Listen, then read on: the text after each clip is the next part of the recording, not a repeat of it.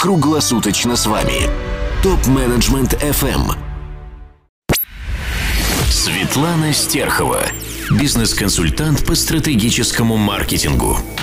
Сегодня я хотела бы начать разговор о том, какие задачи ставятся дирекции маркетинга от топ-менеджеров компании, от руководителей генеральных директоров или совета директоров.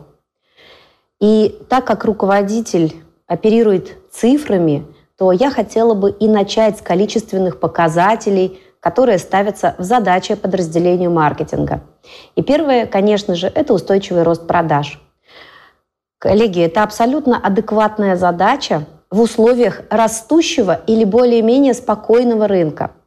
А, но если вдруг у вас появился какой-то конкурент, который демпингует, если появились внешние обстоятельства, в связи с которыми закрываются рынки, запрещается поставка или принимаются какие-то законодательные акты, изменить это маркетинг, конечно, не может. И вот в таких жестких, сложных условиях задача маркетинга будет звучать по-другому. Она будет звучать как сохранение доли рынка с сохранением или увеличением прибыльности компании. То есть задача в данном случае будет как раз касаться сохранения существующей клиентской базы, удержания, программ лояльности и, по возможности, увеличения среднего чека. Здесь можно привести пример а, с двумя отраслями, которые сейчас во время а, коронавируса у нас абсолютно по-разному себя чувствовали. Возьмите, например, рынок логистики, который рос по разным оценкам от 70 до 95 процентов.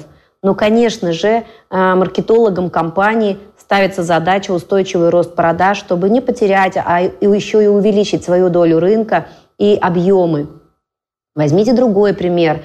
Это рынок, например, ресторанный, когда все было закрыто, невозможно было работать. Но это не значит, что компании ушли в ноль. Они начали искать другие направления другие варианты развития. Например, организация доставки готовых блюд, обедов или ужинов. И, конечно же, здесь не шла речь о росте. Здесь была задача выжить, сохранить то, что есть. Следующая количественная задача – это, коллеги, максимизация прибыли. Конечно же, максимизация прибыли далеко не только зависит от маркетинга, но маркетинг может внести весомый вклад в эту задачу. А, я приведу как раз пример. А, хочу рассказать о компании, которая занимается поставками оборудования для пищевой промышленности, в том числе для молочных комбинатов. А, в 2014 году э, был введен запрет на ввоз европейских сыров. И получилось, что для российских производителей была дана очень хорошая фора. Первое, что сделали российские производители в условиях дефицита, это, конечно, повысили цены. Кто в два, кто в три, а кто и в четыре раза. И, естественно, впервые за долгие 20 лет они начали зарабатывать прибыль, потому что до данного времени конкуренция была крайне жесткой и прибыль была минимальной.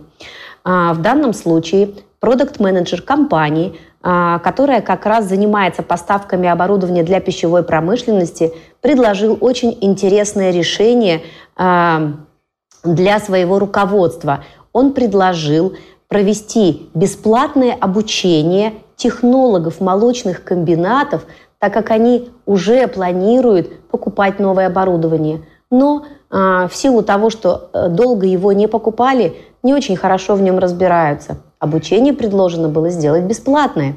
На этом я делаю фокус. Но, конечно же, технологи э, молочных комбинатов приехали на обучение. Конечно же, они посмотрели весь спектр оборудования, который есть компании. Компания мультибрендовая, разные ценовые категории оборудования, и было из чего выбирать. Так вот, по итогам 2015 года компания заняла 60% этого рынка. Вот это как раз вклад – в достижение а, целей в области прибыли, ну и в том числе, конечно, в области объемов продаж.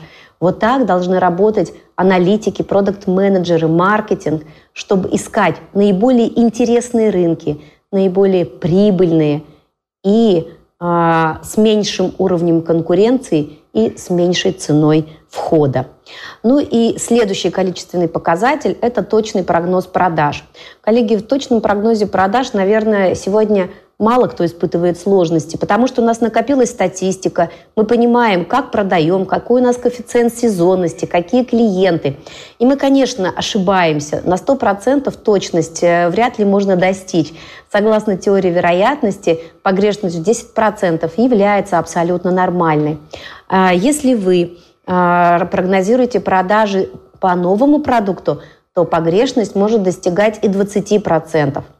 И здесь задача маркетинга – создать такую систему сбора и анализа информации, чтобы четко и гибко реагировать на любые изменения на рынке, чтобы эта информация поступала первое вовремя, второе в нужном объеме, и на основании этой информации мы бы могли принимать управленческие решения.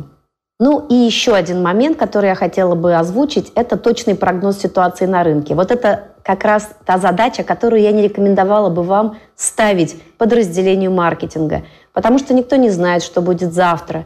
Будет ли вторая волна коронавируса, примут ли какой-то новый закон, устроят ли какое-то новое эмбарго. А, здесь снова задача сводится к созданию системы сбора информации, чтобы держать руку на пульсе и чутко реагировать на изменяющуюся ситуацию. Так называемая система маленьких шагов, которая позволяет быть компанией гибкой и учитывать внешние факторы а, в прогнозе продаж компании, в прогнозе прибыли компании и, конечно же, в действиях по ее развитию.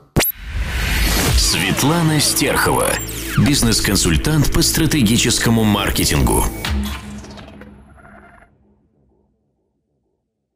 Задавайте вопрос ведущим и получайте еще больше пользы на tmfm.site.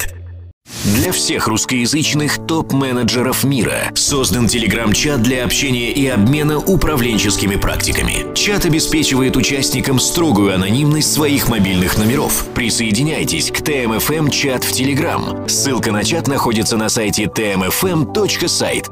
Ваши коллеги ждут вас в чате прямо сейчас.